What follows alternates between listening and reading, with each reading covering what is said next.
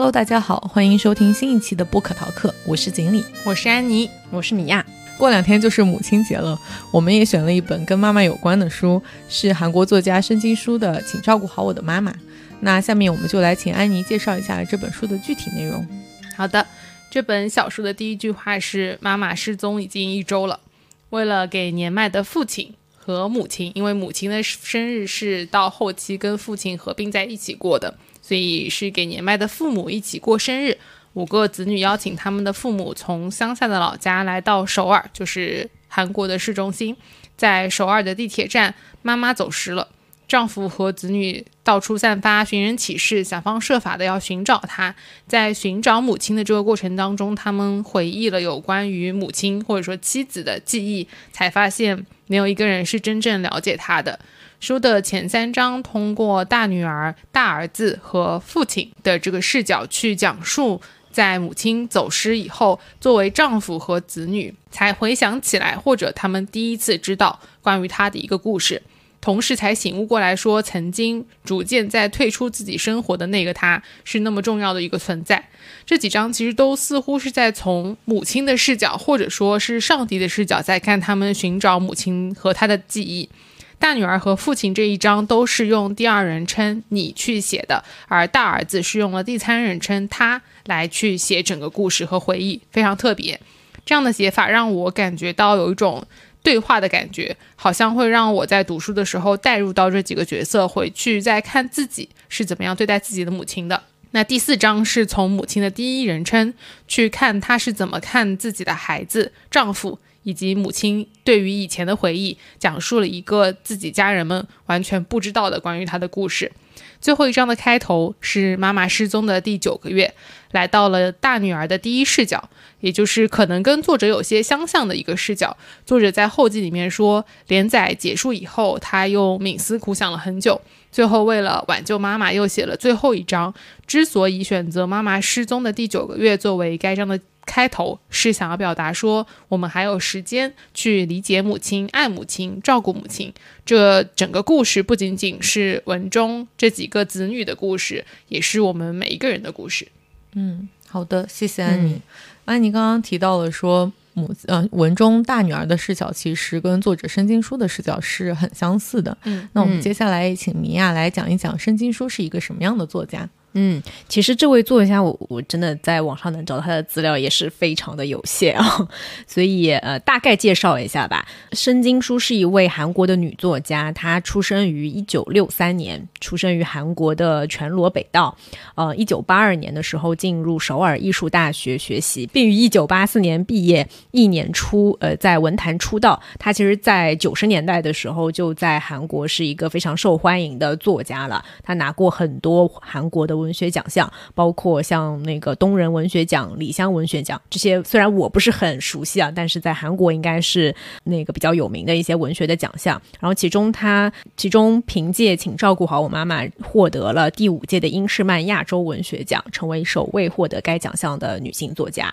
呃，申京书的话几乎是上世纪九十年代韩国文坛的神话，没有新作就会引发呃阅读的这个热潮。他其实出生在刚刚说的那个韩。国的全罗北道，他出生在那边的一个乡村，所以其实这也是跟在这本书里面的那个大女儿的视角是一样的，就是是出生在乡村，后来又去了大城市上上大学，再成为了作家这样的一个经历。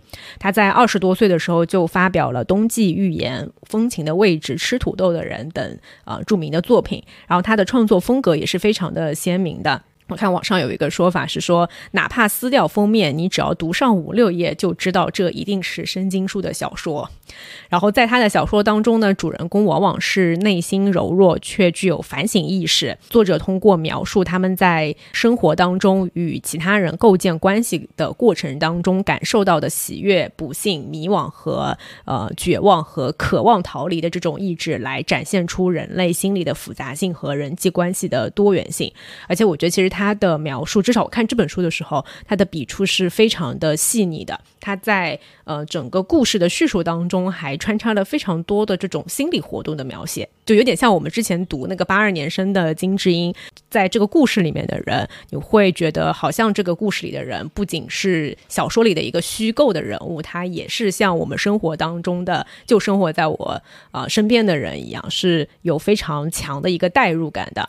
然后这本书的话，大概是他酝酿时间最长的作品。他曾经表示说：“原来我觉得献给妈妈的书一定要很漂亮、很美丽。呃，我发现妈妈这个人并不只是开心、幸福的，她也有很多多的悲哀、痛苦与苦衷。妈妈并没有。”呃，没有我想象的那么完美，她内心也很脆弱，所以到底要怎么写呢？就是她从十六岁就有这个想法去写一本母亲的书，是一直等到她成长为五十岁的成熟女性以后，真正的了解了她的母亲以后，她才完成了这本书的创作。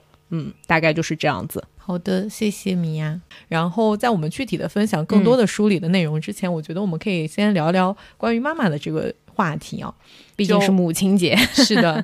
就你们会了解说自己的妈妈年轻的时候是什么样子的吗？或者说，如果用三个词来形容妈妈的话，你们会用是哪三个字呢？说实话，我了解的真的不太多。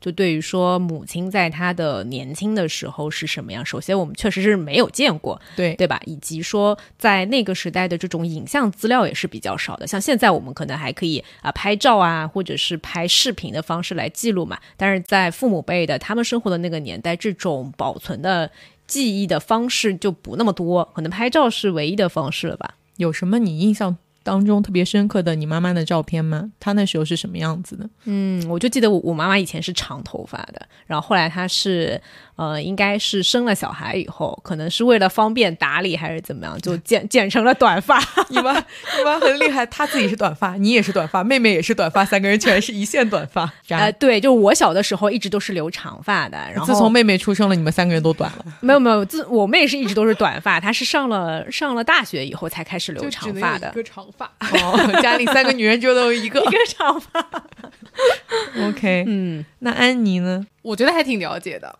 她年轻时的时候的妈妈吗？哦，我昨天问他嗯有什么我不知道的事情，他说什么不知道的事情，突然就摇起了警铃。他说你想说什么？然后我对他的三个关键词，一个是他年轻的时候是比较前卫的，因为虽然他对我的管教很严。就是甚至到现在不让我染头发，不建议我涂指甲油，就是很多事情有很多限制。但是他自己在他那个年代很年轻的时候就去买隐形眼镜，嗯然后也会化妆、眼影什么。虽然他自己现在都不用，但其实他都买过。我们家是可能在上海比较郊区的地方，在我出生以后，或者他自己当时就很就会去市中心买衣服，嗯就是我们叫做去上海，就是 上海就是浦西，嗯，他就会去市中心买衣服，上课也是去市中心。后来我出生以后买衣服、弹钢琴，这些都是去市中心的。虽然他现在很后悔，他觉得当时为我付出的这么多金钱，在我现在这种品味来看，就是很 low 的，就是对，就是我现在这个 low 的品味配不上他曾经给我的这种高端的配置。是的。第二个就是一身反骨，从小就有很强的自我观念。他那个时候小时候，如果是不喜欢他不那么喜欢的那个亲戚家里面，他是不愿意去的。因为以前人家都说，哎，你要不要跟我一起去阿姨家？他是那种 no。对，而且是不是他们家的饭不好吃？那我就不知道了。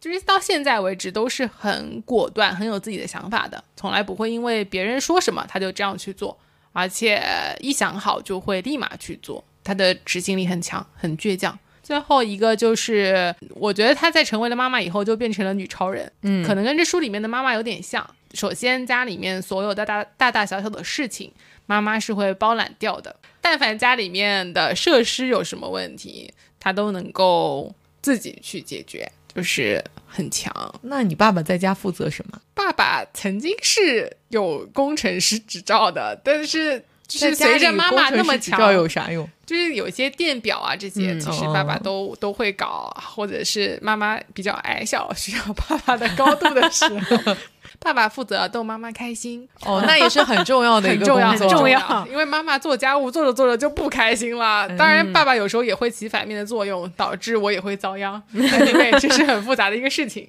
所以我觉得就是很超人吧。嗯，好的，然后锦鲤呢？我自己回想起，就是像米娅一样，就是嗯你肯定没见过妈妈年轻时候的样子嘛。那如果照片的话，我印象里有一个很深刻的，就是我妈现在是只穿运动服，然后头发老是不爱去剪，我觉得只是为了嗯省钱，就是我妈也这样，不太像她这个年纪的人会留的那么长的头发，她主要就是不去剪，然后老穿运动服。但是我其实看她年轻的时候的照片的时候，我有一张印象很深刻的，她穿一个绿色的短裙。那种一步裙，穿一个粉红色的衬衫，然后背了一只皮包，然后牵着我，我还穿了套装，还戴着礼帽，就很时尚、很时髦的。而且你想红配绿啊，红粉红色的衬衫配绿色的裙子，皮包是什么颜色的？棕色吗？棕色吧那种，可以的，流很行。很时髦。你要就是配色有点像刘亦菲有一有一次在一个什么颁奖典礼上嗯穿的那个，就是那种荷花色，你知道吧？上面是一个花苞，下面是一个，就真的是很要人穿才能穿出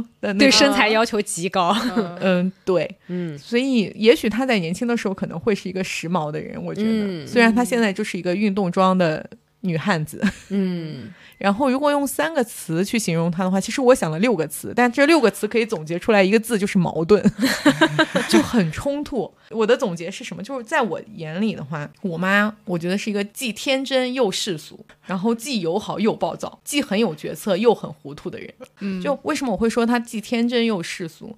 她对于很多的事情其实抱着一种，就像我我觉得有点像我十几岁的时候会抱有的一种一种态度。很直接的，我不会对于人性或者是社会的复杂有很多的很深入的思考。他经常会说的话就是这个事情就是这个样子的，嗯。大家都是这个样子的，或者说类似于这种很简单、很粗暴的去下判断的。所以我会觉得说，他这种行为其实是很天真的，但是他同时对于人也是很容易相信的。这也是为什么我会说他很天真的，但是他又很世俗的，就是他很相信，呃，人生的价值是取决于你的成就，然后他的天真的价值观就是在于这个世俗的定位，然后他对于世俗的定位，他只跟那些他觉得他需要比的人去比，然后他只选那些他想比的人，他就很自洽，在他的简单的逻辑循环里面，怎么都是比得过的，比不过的人都不在比的范围之内。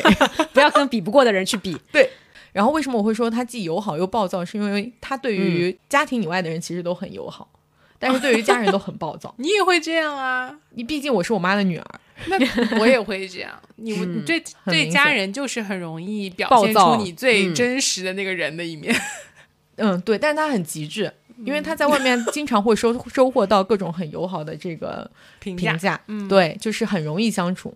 然后，但是在家里真的很暴躁。然后最后就是为什么我会说他既有很有决策又很糊涂？在大部分的小事上面，我觉得我妈都是跟你跟她说什么都说不通的。她永远像就像她的那个世俗观的比较一样，她永远都有她的逻辑可以战胜你。然后那个逻辑你怎么跟她讲，她也是讲不过去的。但是在所有的家里发生的大事上，我回想起来的话，其实无一例外都是我妈在决策，我爸不太参与决策，我妈也不太允许他参与决策。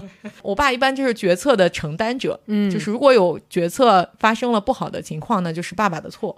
但是在大的事情上，我我爸都是听我妈的。然后这些大的事情，一般就是比如说家里要买房子，购置一些更昂贵的这个财产，或者是在我的教育上面，比如说你要去上什么学，我妈其实挺容易受人影响的。但是，比如说像我当时如果出去念书的时候，很多人就算家庭条件允许的话，也会觉得说这一笔学费其实挺昂贵的。那为什么我不在家里买个房子？也许我把这笔钱花出去了，还不如在这里买个房子，然后过两年它升值了，能看得到回馈。但是他就会很坚定的说，你一定要去念书。他认为嗯读书是一个值得投资的事情，所以跟房子一样，优先了你。对，就他他在这上面又特别坚定。嗯，所以你不得不承认他还是有一定的决策或者是有远见的。米娅，你刚才没有分享说三个词来形容一下妈妈。因为我真的不知道该用什么词来形容，我可能跟你们俩都不太一样。我一直觉得，呃，跟家庭的关系是一种比较疏离的关系，就是我不了解他们，可能他们也不了解我。那上次跟妈妈聊天是什么时候啊？上次聊了还是在上次，还是不想跟你聊这个话题。你看，因为其实就是我前面说的，就是一种很疏离的关系，我不会有那种固定要给家里打电话的习惯的。哎，我也不会。我爸妈也不会有固定要给我打电话的习惯，就可能是有事情要沟通的时候，比如说五一放假，个要回家了，我会跟我妈说一声，我们打算什么什么回来，但也都是这种通知式的，买了几点的火车票，打算什么时候回来，就是报备一下行程。就我我还是是比较喜欢亲密关系当中是留有一定的距离的，要关心家人的近况，他们身体好不好啊？就这就跟小的时候他们关心我的方式是一样的。就我妈以前从来不会说，哎，你学习上遇到了什么困难啊，或者什么不开心啊，我们不会聊这种话题的，更多的是衣食住行。就保障基本的这些生活的衣食住行，但是不会有任何跟精神生活的这种讨论。啊，你在学校里过得好好不好啊？开不开心？这些都不是他们关心的问题。这其实很东亚，我相信很多的东亚家庭是这样子的，嗯，对吧？我就是保证你吃饱穿暖，其其实就好了。嗯，思想上面的一些东西只是偶尔聊到了，但那并不是我关注的重点。嗯我觉得我们三个人其实也是一个循序渐进。安妮跟爸妈现在还生活在一起，是非常。这种紧密的关系，然后其实我跟父母的关系已经是有一点说，我也不会主动给爸妈打电话，但是我妈会主动给我打电话。哦，现在有了小孩之后，因为他们想要看小孩嘛，所以我每周会打过一个视频电话，但主要就是他们跟他们在看小孩。之前的话，其实是我们没有在固定的那个的。不过我们家可能有一个你们都没有的情况，就是有两个小孩，所以其实我妹跟爸妈的关系会更加的亲密一些。我不知道是不是这种可能家里面如果有多个小孩的话，就是最小的那个总是好像会跟父母会更加亲密一点。我可能我觉得就是个人的性格吧。不知道，反正就是我妹会跟会跟爸妈的关系会更加亲密一点。嗯，好的。那我们接下来其实我也准备了几个关于亲子关系的话题，因为刚才我们有聊到说书中其实聊的是一个走失的妈妈，对。然后所有的子女在妈妈走失之后各自有不同的歉疚，包括他爸爸本人，对吧？他的配偶都对对妈妈有各自不同的怀念、回忆，对他们的不理解。和歉疚，其实主要这本书的感情基调是很感伤和很痛苦的。整本书看下来的时候，常常会让人有一种心口堵得慌的感觉。我不知道你们会不会有这种啊，就是说不上、说不清道不明的一种情绪在里面。所以我也想，也想在下面的环节当中，我们可以具体来讨论一下，说为什么在东亚的亲子关系当中。子女往往会身怀愧疚，然后父母总是很受伤，所有的人都还很暴躁，无法沟通。就可能我们的听众当中也有就是亲子关系比较和谐的，我们只能说这是一个非常常见的在东亚的文化当中。是的，就像那个黄志忠在有一期《奇葩说》的时候，他引用了一句话，其实在网上引起了轩然大波吧。嗯，大家批判的人很多，说说中国的父母一辈子都在等子女感激，子女一辈子都在等父母道歉。我好像没有这个感觉，就是我接受父母给我的东西，然后对我来说。我的责任的一部分就是要回馈他们，嗯，就很单纯的这一点。所以，我妈妈的确在平时的生活当中会说，这些为你做的事情，你应该是要有感恩的心的，就是你得感谢，不管是父母提供给你的，还是你父母的父母提供给你的，你都是应该要感谢的。但我倒是没有在等父母的道歉，愧疚的话会有，但是像在这本故事里面一样，但是当父母。老更老去的那个时候，即便他们有病痛，我也不可能一直守在他们身边。就是我很担心他们会出意外，会身体不好。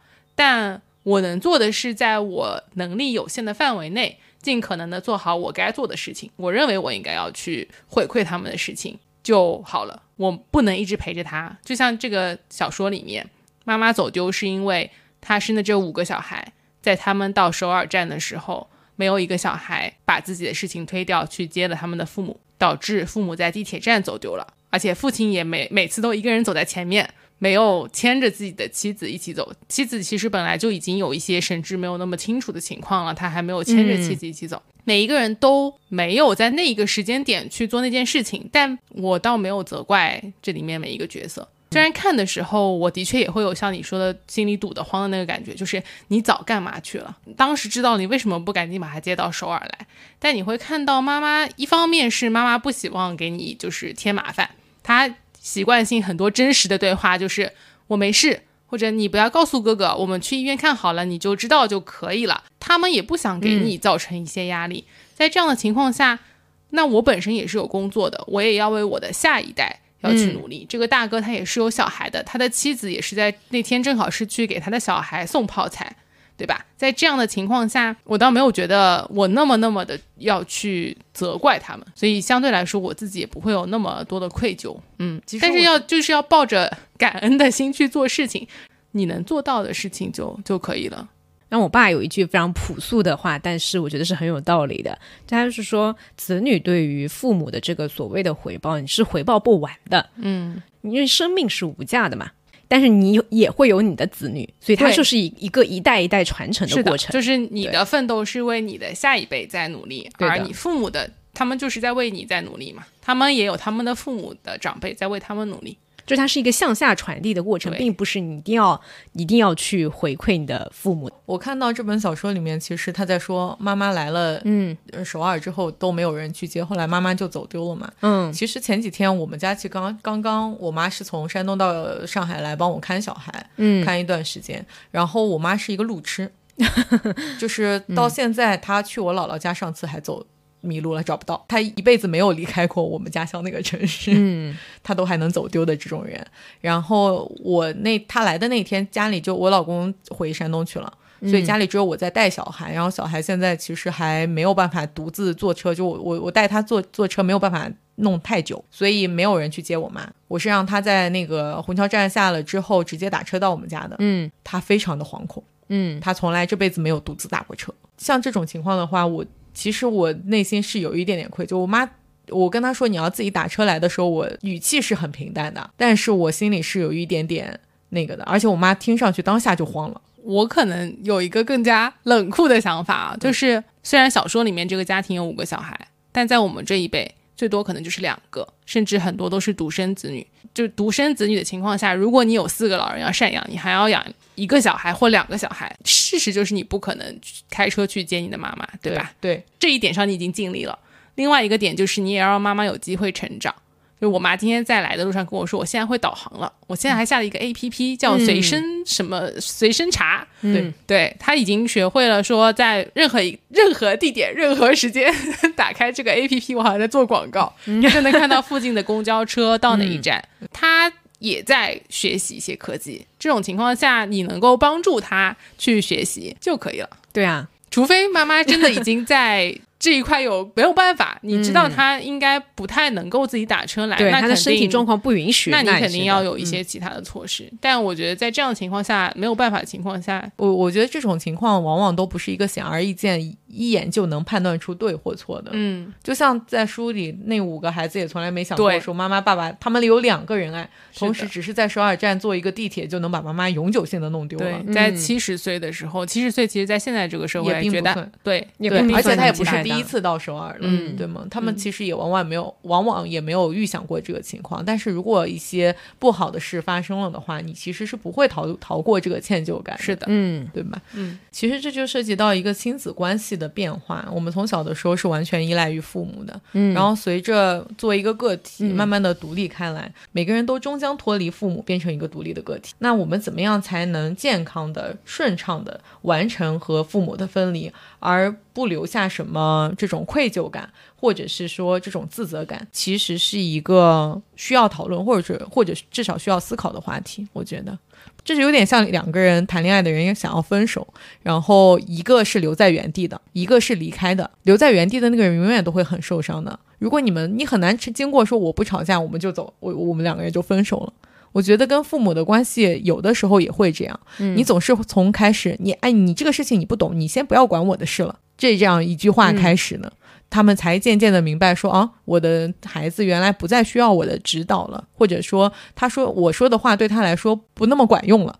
这就是一个确立界限的过程。当有一天你告诉他说：“啊，这个事情我可以自己做主”的时候，就是他突他会突然意识到说：“哦，你已经长大了，好像我已经不再是需要我来照顾你的那个年纪了。”是的，这个过程永远会有一些伤感的部分存在的，对的，因为它毕竟是变化，没有人可以完全不受伤的经历，没有完全没有冲突的经历任何变化的，这其实是很难的。没有任何变化是丝滑的，但是我们终将要面临这样一个变化，所以我们是不是有耐心的去帮助父母也一起来适应这个变化？我觉得是这样子。首先，为什么我们会去看这本书和聊这个话题，以及为什么会有愧疚，就是因为母亲是为你付出了很多的人，她对你来说一定是一个很重要的亲人，对吧？但是她明显在你的生活当中，随着你的长大，她的占比会下降。对，那在这样的情况下，你要把她作为一个什么样的角色，对对就取决于她的需求。像米娅这样的情况，就是他、他跟她的父母是一个很和谐的，互相对互互相需求没有这么强的一个关联，对吧？他的父母也没有说我需要你在我身边，对的要陪着我们。然后米娅也没有这个需求，这种情况下，好像这种需要做什么的这种感觉就会少一些。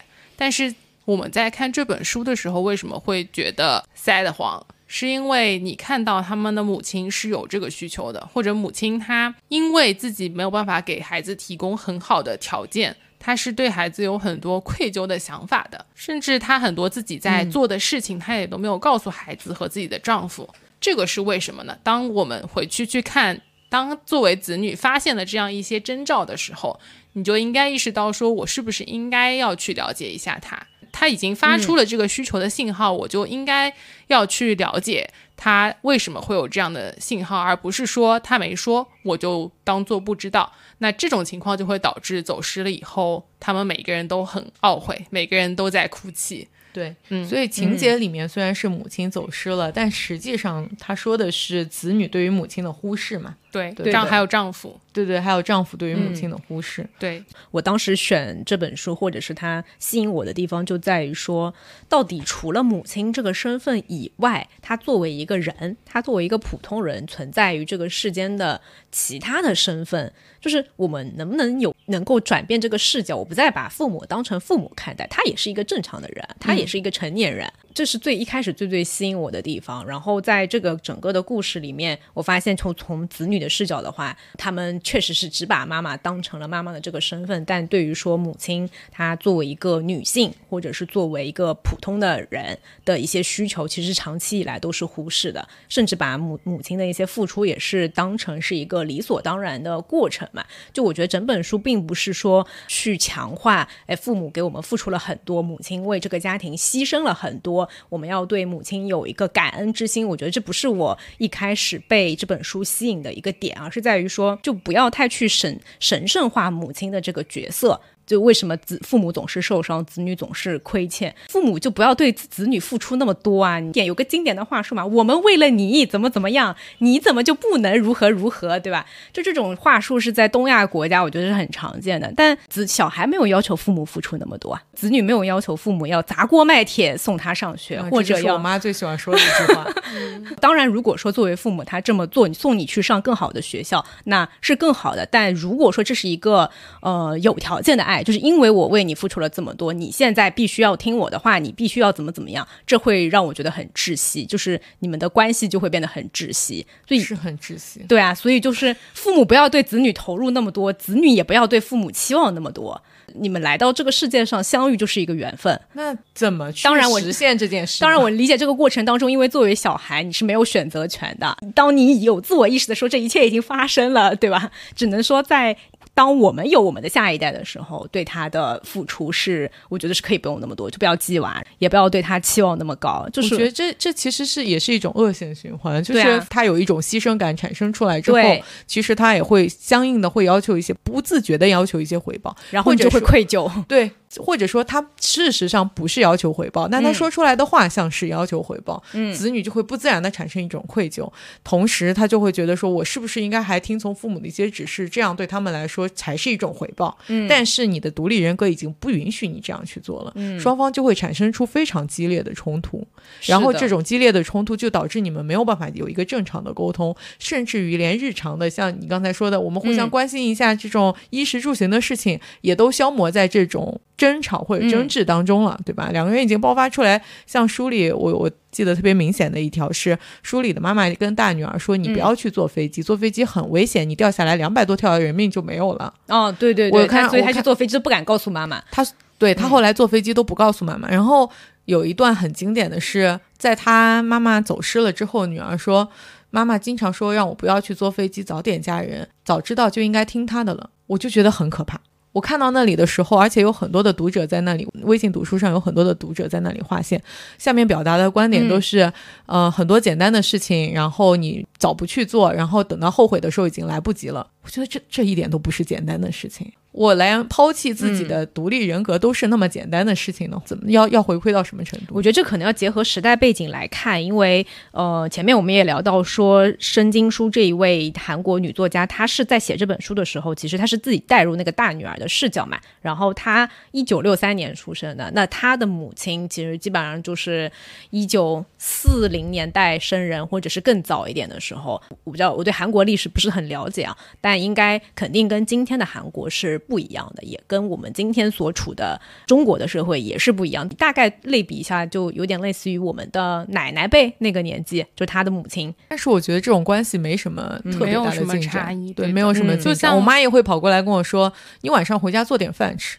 我一开始都会跟她解释，是说我不可能有时间做饭的，我都回家七点半了，我在做饭，然后等到八点饭我就没有心情吃饭了，嗯，对吧？我只能要么吃外卖，或者是怎么就将就一下。然后他就会喋喋不休的觉得你你怎么这个样子什么的。后来我就开始告诉他，嗯，对，今天做饭，就是我是这样看这个事情的，就是我我倒不觉得是因为时代的原因，因为只要是小孩出去，父母一定会担心的，这个是很正常的。以及我觉得父母为小孩做的付出，就不不去跟父母和父母之间比啊，他自己本身对你的付出一定是。情心甘情愿的，就是父爱和母爱，我还是相信他们是有一定的力量存在的。但是对于父母跟我们不一样的观点，比如说他告诉我说你要早一点结婚生小孩，我觉得从这本书里面，或者是我之前的一个观念，就是我可以不接受这样的观念，但我得跟他沟通。我不是告诉他说并不打算在三十岁生小孩就结束了，而是我可以去理解一下他为什么有这样的想法。比如说，我的妈妈为什么从我大学毕业开始就让我相亲，就一直想给我找对象让我结婚，是因为她自己结婚就很早，在他的观念里面就应该是早点结婚生小孩，这样子是对你好，对，是对我好，从各方面都会有好处。但是你能够告诉他的就是一个是这件事情本来也不是一个你努力就能够做成的事情，另外一个是我时代不一样，现在在发生什么样的变化。也让父母一起成长的一个过程吧。嗯，就是他这里面书里面，我记得有一句话是很经典，我看到很多豆瓣里面大家都有引用的，就是在大女儿写的时候，她一个是她发现她妈妈在家头疼了，嗯，那个时候其实是她妈妈已经头疼了很久了，这样的一个情况，她其实一直都没有发现。后来她就想到了当时舅舅还在世的时候，就是妈妈的哥哥，那天有一天。妈妈的哥哥突然来到他们家，就是据这个大女儿所知呢，妈妈和舅舅的感情不是很深厚的。在她不懂事的时候，舅舅就从他的父亲那边借了很多钱，而且一直没有还，所以妈妈一直是有点抱怨，说他欠了钱什么的。但后来有一次，在舅舅杳无音讯的四五年里呢，妈妈一直是在念叨说：“你的舅舅到底去哪里了？为什么没有回来？”后来有一次，舅舅回来了以后。妈妈是非常欢快的在那里喊哥哥，韩国就是 欧巴嘛，对吧？对，飞快的跑向舅舅，而且就这件事情就让这个大女儿非常的惊讶。她想说你不是一直在埋怨他，而且他是一个已经离家这么久的人。这个时候就有非常经典的一段话说：“你从未想过，原来妈妈也有蹒跚学步的时候，也有三岁、十二岁或者二十岁的时光。”你只是把妈妈当成妈妈，你以为妈妈天生就是做妈妈的人。看到妈妈喊着哥哥跑向舅舅的情景之前，你从来都是这样认为。原来妈妈也有童年，好像就是从那时开始。偶尔你会想象出生在一九三六年，户籍上记录为一九三八年的妈妈的童年时光、少女时光、青春时光，以及妈妈的新婚、妈妈生你时的情景。很多时候，我们也会讲说，有些父母会把自己的梦想放在自己的小孩身上，从而影响他小孩一路长大。因为这些，我倒不觉得是应该要让小孩，应该要让父母觉得抱歉的事情。就是作为小孩，我的观点是，我要去。理解他为什么有这样的想法，和他是一个什么样的成长经历。他也曾经从一个小孩长到了现在。他为什么那个时候梦想没有成功，所以他才把梦想放在了你的身上。你可以不接受他给你的所有的要求，但你得跟他沟通，你得告诉他说我的梦想是什么，我理想的一个生活是什么样子的。虽然一开始一定会有矛盾，就是这是为什么跟父母住在一起也经常会有争吵，反而像如果没有住在一起，可能会距离产生美。因为你们没有这么多的摩擦，但是我觉得在争吵的这个过程当中，你们会逐渐、逐步的磨合和让步吧。除非这个矛盾真的到大家不能住在一起，就那就分开。但他们的时代性有局限性啊，就有一些他的观念，他都已经活到这个年纪了，他不可能再去改变了。就当然，我理解沟通可以在一定程度上让他去理解，让他能够去接受新的观念。但我自己的感触是，有些东西就是说不明白的。嗯，如果你会沟，如果你会因为这样的，就因为像现在你是没有愧疚的嘛，但如果这件事情已经对对你造成了愧疚的感受，我觉得你就应该要去做一些事情，以防自己以后会有遗憾，因为他们老去了就是老去了。对，而且我觉得，包括米娅刚才说的是，我们要嗯知道妈妈更多不同的面，知道她除了作为妈妈之外更多的身份。嗯我为什么要知道这些？其实也是为了更好的理解她。的意思是说，他们可能终其一生都没有办法理解你的想法。那也确实，你也可能终其一生没有办法理解父母就我觉得这想法个事情很有可能就是一个无解的问题，而且你会发现往上倒腾呢，这就没有尽头，因为他们也曾经经受过他们的父母的不理解，他们也可能没有从他们的父母那边得到一个良好的亲子关系，就往上倒呢，就是这没有尽头，嗯，所以只能往前看。我觉得这个作者他想要讲的点就是，既然这里边所有的子女，当然他没有写五个子女啊，我不知道为什么，但是他既然写的这个大儿子、丈夫和大女儿，他都想表达的是，当他们去回忆母亲的时候，发现自己错过的很多事情，是的以及没有能够充分理解母亲的这些事情，让他们产生了后悔和愧疚。那在这样的情况下，你就应该更多的去了解他们和关心他们，这样子才不会在他突然失踪了、走失或者离开这个世界的时候会有一些遗憾吧。我们接下来就来分享一下各自最有感触的一些片段吧。好的，我来分享一个是大女儿的回忆当中的一个篇章。过去在每年祭祀的时候，韩国的传统可能是要有一个班肴这个菜的。班肴就是一种鱼，经过夏天的两次祭祀，还有冬天的两次祭祀，妈妈的一年才算过完。再加上春节和中秋节的两次，妈妈每年都要坐在井边剥六条班肴。妈妈买回来的班肴大多是锅盖般大小。如果某一天她从市场买回了红班肴放在井边，那就意味着祭祀的日子临近了。冬天祭祀的时候，地面遇水就结冰，这样的天气剥班肴皮真的是苦差事。你的手很薄，就是大女儿，因为她是用第二人称去写的。嗯，就是你的手很薄，妈妈的手很厚。她用冻得通红的手握住刀柄，对准班肴。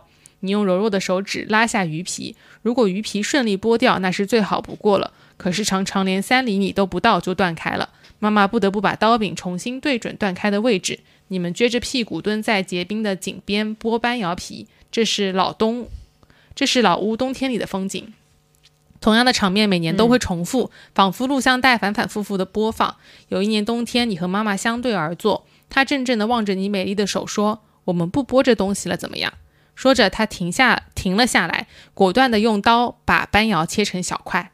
那一年，祭祀桌上破天荒地出现了没有剥皮的班瑶。父亲问：“班瑶怎么这个样子？”妈妈回答说：“这是一模一样的班瑶，只是没剥皮罢了。祭祀用的食物应该精心制作才行啊。”姑妈在后面抱怨：“那你剥好了。”妈妈也不示弱。第二年，不管发生什么倒霉的事情，都归咎于出现在祭祀桌上没有剥皮的班瑶。柿子树不解柿子，哥哥玩飞棍游戏时被飞来的棍子戳伤眼睛，父亲生病住院，表兄弟之间打架，都是因为妈妈在祭祀的时候没有诚意，没有剥掉班肴皮。姑妈满腹牢骚。但这个之后，就首先这件事情我觉得就很无理啦，而且妈妈在那个时候也很勇敢。这件事情之后就联想到她买了一个章鱼回去，妈妈在切菜的时候其实已经没有办法对准这个刀了。她去切的时候很容易切到手指，所以这个大女儿就把刀接了过来。在吃饭的时候，她把热乎乎的萝卜味的章鱼切成小块，夹起一块，蘸了酸辣酱递给妈妈。这是妈妈经常对你做的动作。每当这时，你总想用筷子接过来。妈妈说：“这样味道就不好了。”来，像这样啊。妈妈用筷子接过章鱼，你说：“妈妈，这样味道就不好了。”来，像这样。而且他后来发现妈妈的手其实有点抬不起来了，所以整个一顿饭，他看到妈妈有点想吃，他都是直接亲自去喂妈妈的。后来他们就去后面的山上，走在前面的妈妈不停地把树枝往后推，等你过去，妈妈再松开树枝。妈妈经常来这里嘛？嗯，和谁？还能和谁？哪有人陪我来呀？妈妈独自走走这条路，你再次觉得自己真的不了解妈妈。这条小路阴森森的，实在不适合一个人走。有的地方修竹茂盛，遮住了天空。为什么自己来这里？你姨妈死后，我到这里来过一次，然后就经常来了。妈妈独自来到这里，就是为了看一眼已经渺无人迹的童年村庄吗？你环抱住她的腰，再次请求她跟你一起去首尔。这里一小段，我觉得就是充分说明大女儿对妈妈真的很不了解。嗯，她确实是不了解，同时他也挺愧疚，因为他回想起来妈妈小时候一直照顾他的一些事情。最后这个想分享的打电话的关于一只狗的故事，就是我觉得很真实的故事。他以前回想起来，是有一年夏天，在以前的时候，他们家在库房旁边拴了一条真导犬。天很热，真导犬被拴得太紧了，气喘吁吁，感觉要死了。你让妈妈解开狗链，妈妈说，要是解开狗链，别人就不敢从前面走了。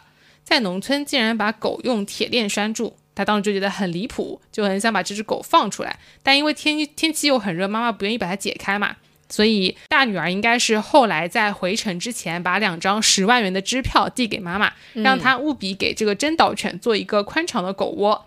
她答应了。回到首回到首尔以后，你又给他打了好几次电话，问狗窝有没有做好。你妈妈完全可以谎称做好了，然而她每次都说马上就做，马上就做。第四次打电话的时候，听他还是在重复这句话，你勃然大怒：“我不是给你钱了吗？乡下人太过分了，对待小狗一点同情心也没有。”那么小的地方怎么住啊？再说天又这么热，狗在里面拉了屎，弄得到处都是，也没有人清理。那么大一条狗，那么狭窄的地方怎么过？要么就把它放在院子里。你不觉得狗很可怜吗？电话那头没有动静。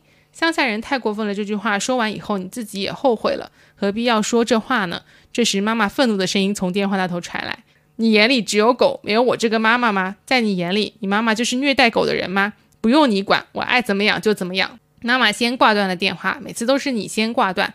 妈妈，以后我再打给你。这样说过了以后，有好几次都没有再打过去，你没有时间听他说完所有的话。这次是妈妈先把电话挂断了。这个电话挂断了以后，中秋节你回到妈妈家的时候，库房前面放着个大大的狗窝，狗窝里面铺着松松的稻草。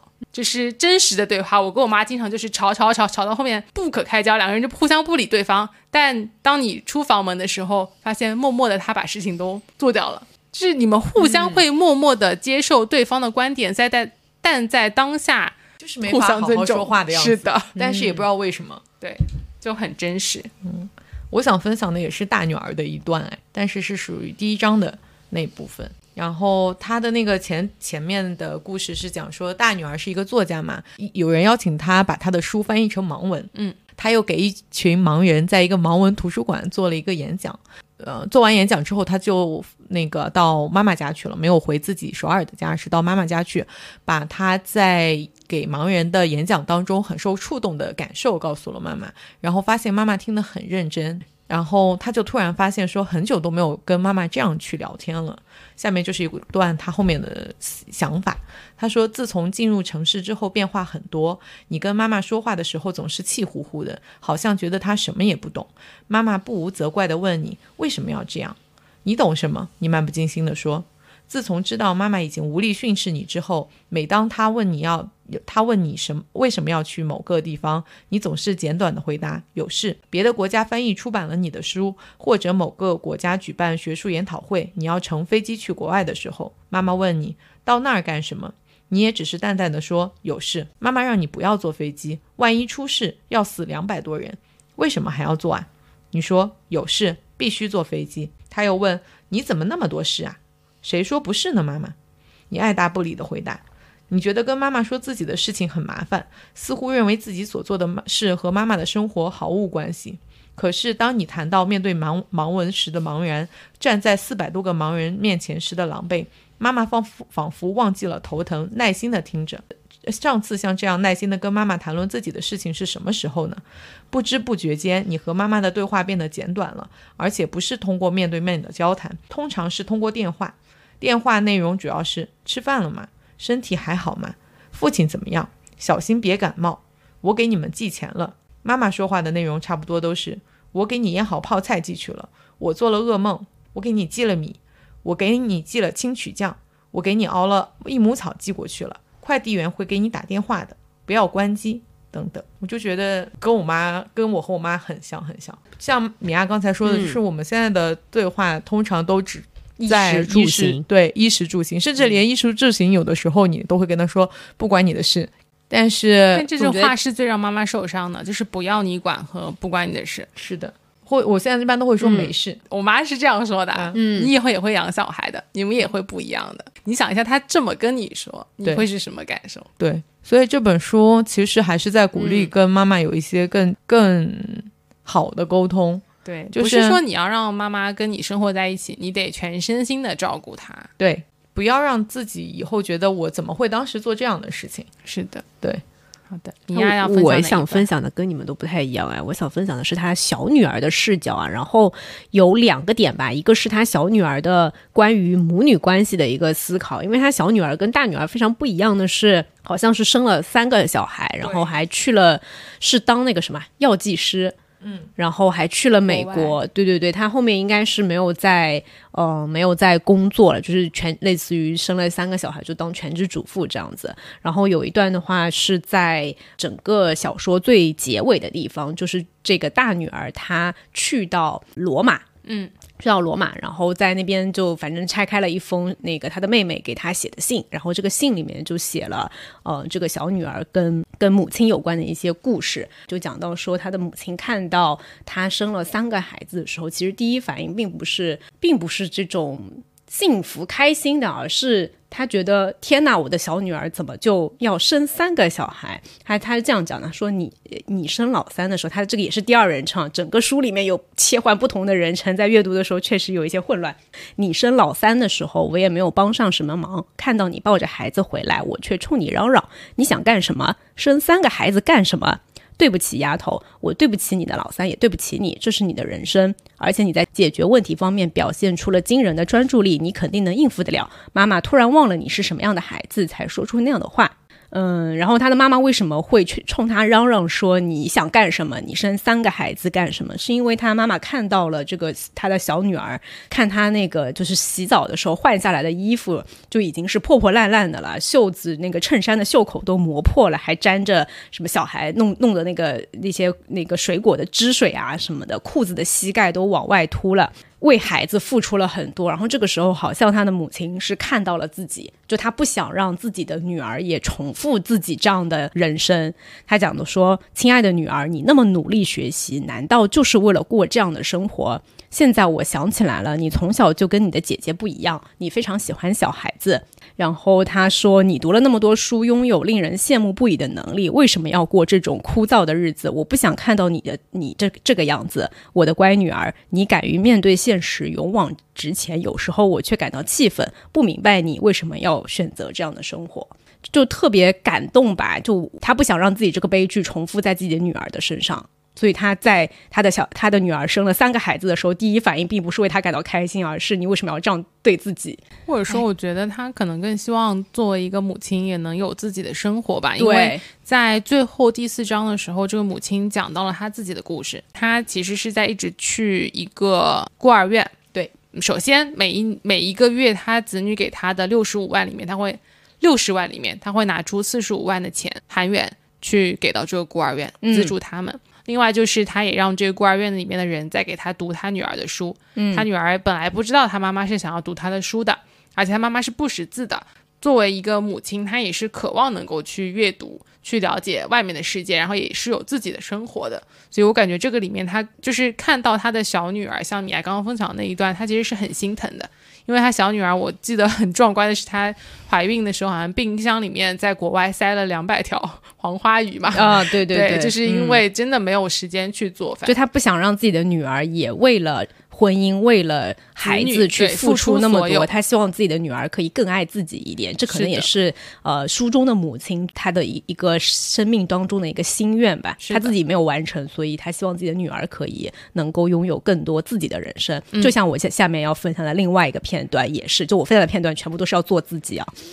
然后我想分享的第二个片段是他就是这一章里面可能呃，我从这个描述当中感觉应该是这个母亲有可能是已经去世了。呃，我把它暂且把它称为是他死后灵魂飘荡的这个视角啊。他说：“我把你当成家里令人尊敬的长辈，应该就是以他母亲作为第一人称去跟他的这个姑妈去对话。然后说我感觉你像婆婆，甚至连姐姐都叫不出口。姑妈，我不想去几年前修在山上的祖坟里，我不想去那儿。我住在家的时候，后每当从恍惚中苏醒，我就去独自去祖坟，因为那是我死后要去的地方。我想先培养感情。然而，我真的不想在死后人做这个家里的鬼。”我已经在这个家里的生活了五十年，现在请放了我吧。当时修建祖坟的时候，你说让我住在你的下面，我当时就想，哎呦，死了还要听你的安排。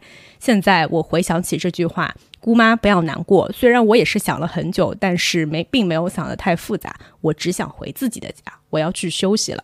后面应该是一段想象，妈妈也去回到了她童年的地方，她出生的地方，然后见到了她的妈妈。母亲也是有她的自我意识的，可能她受制于社会的现状，受制于经济啊各方面的压力，她没有办法从那个家庭当中，哪怕是很糟糕，她也没有办法逃离。但是她的内心是想要逃离的。这个就很像金智英里面，她金智英自己去她婆婆家帮他们做祭祀的那一些所有的事情。但是当他自己转变成他自己妈妈的那个精神状态的时候，就说我也希望我的女儿能够回我自己的家。就像现在我们现在社会，大家女生结婚了以后回娘家一定是会更自在的嘛。这个妈妈其实她就是没有人在疼她，因为她自己的妈妈可能或者外婆已经很早就去世了。对，那她在这个世界上，她在为其他人付出，但是没有人在。在心疼他，所以是对他来说是一块缺失。我觉得是我们要去理解的一个部分吧。嗯，我觉得书里的妈妈虽然经历了很多的不幸的事情，但是她其实是有独立的思想和自由的灵魂的。她包括她自己去认识一些其他的人，建立自己其他的与世界的联系，去福利院去。